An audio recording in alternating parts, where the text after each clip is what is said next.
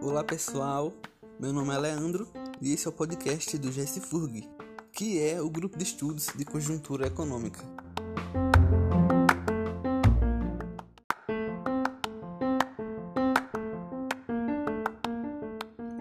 Agora, David Carlos, pesquisador em economia internacional, vai esclarecer o objetivo de estudo dessa área.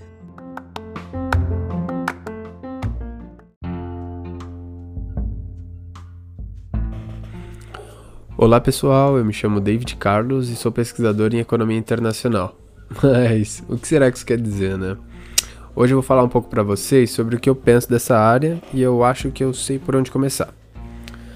Tratar de economia internacional como pesquisador é explorar as cadeias econômicas globais e os reflexos das interações entre as nações. Eu vou tentar explicar isso um pouco melhor. Quando refletimos sobre as mazelas sociais do nosso país, né, como fome, desigualdade, falta de acesso à educação de qualidade, o mesmo desemprego e inflação, nós precisamos buscar por respostas na história do nosso país para entender esse contexto político, econômico e social. Essa investigação nos oferece diversas respostas e, sobretudo, novas perguntas. Como, por exemplo, agora que me descobri um país eficiente em produção agrícola, quais as melhores barganhas que eu posso fazer no contexto internacional para elevar o bem-estar da minha população e alcançar o desenvolvimento? Ou ainda, quais trocas o cenário internacional tem proposto de modo a valorizar meus interesses nacionais. O contexto internacional é favorável mesmo aos meus termos de troca? Essas, entre outras perguntas, são muito valiosas.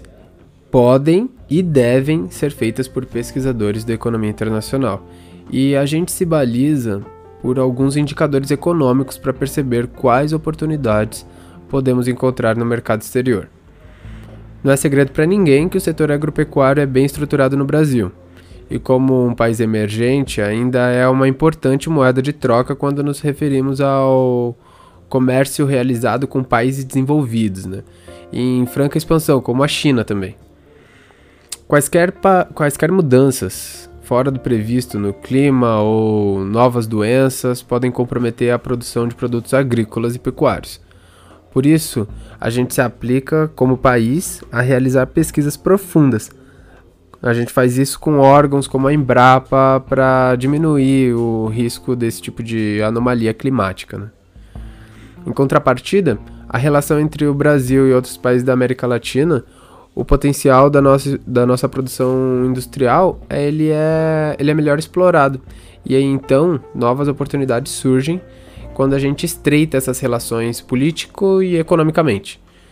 É importante que a gente tenha laços fortes com esses países, países dessa região, se nós estamos propondo ter neles uma referência para um setor inteiro da nossa economia.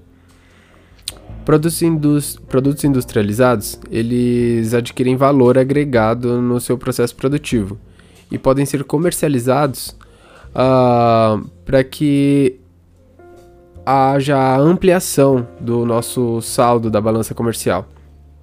Aliás, a balança comercial é o termo, é o termo técnico que a gente utiliza para expressar o resultado superavitário ou deficitário de um conjunto de negociações realizadas dentro de determinado período. Então a gente pode estar se referindo a um trimestre, a um semestre ou a um ano, por exemplo. Tá legal? O objetivo das condições comerciais que a gente propõe quanto país a qualquer outra nação é alcançar o superávit comercial e favorecer aqueles setores ditos estratégicos, que vão servir de base para a ampliação da complexidade econômica. É assim que acaba sendo muito natural imaginar o superávit comercial uh, sendo alcançado por um país, enquanto os demais são considerados perdedores ou considerar ainda que eles saem na desvantagem por concordar com os nossos termos. Mas esse conceito já foi abandonado há muito tempo, tá? Especificamente desde que o meu xará, o David Ricardo, nos esclareceu sobre o que chamamos hoje em economia de teoria da vantagem comparativa. Aqui nós não estamos preocupados em crescer apesar do outro, mas em crescer graças ao seu potencial, ao seu potencial próprio. A ideia é explorar os seus melhores fatores de produção para se especializar em produtos que, em comparação a outros países, podem ser produzidos por você com maior eficiência. Isso pode se aplicar ao clima, ao preço e qualidade da mão de obra, ou regras institucionais bem estabelecidas. Esse universo todo acaba tomando o, a rotina de um pesquisador em economia internacional.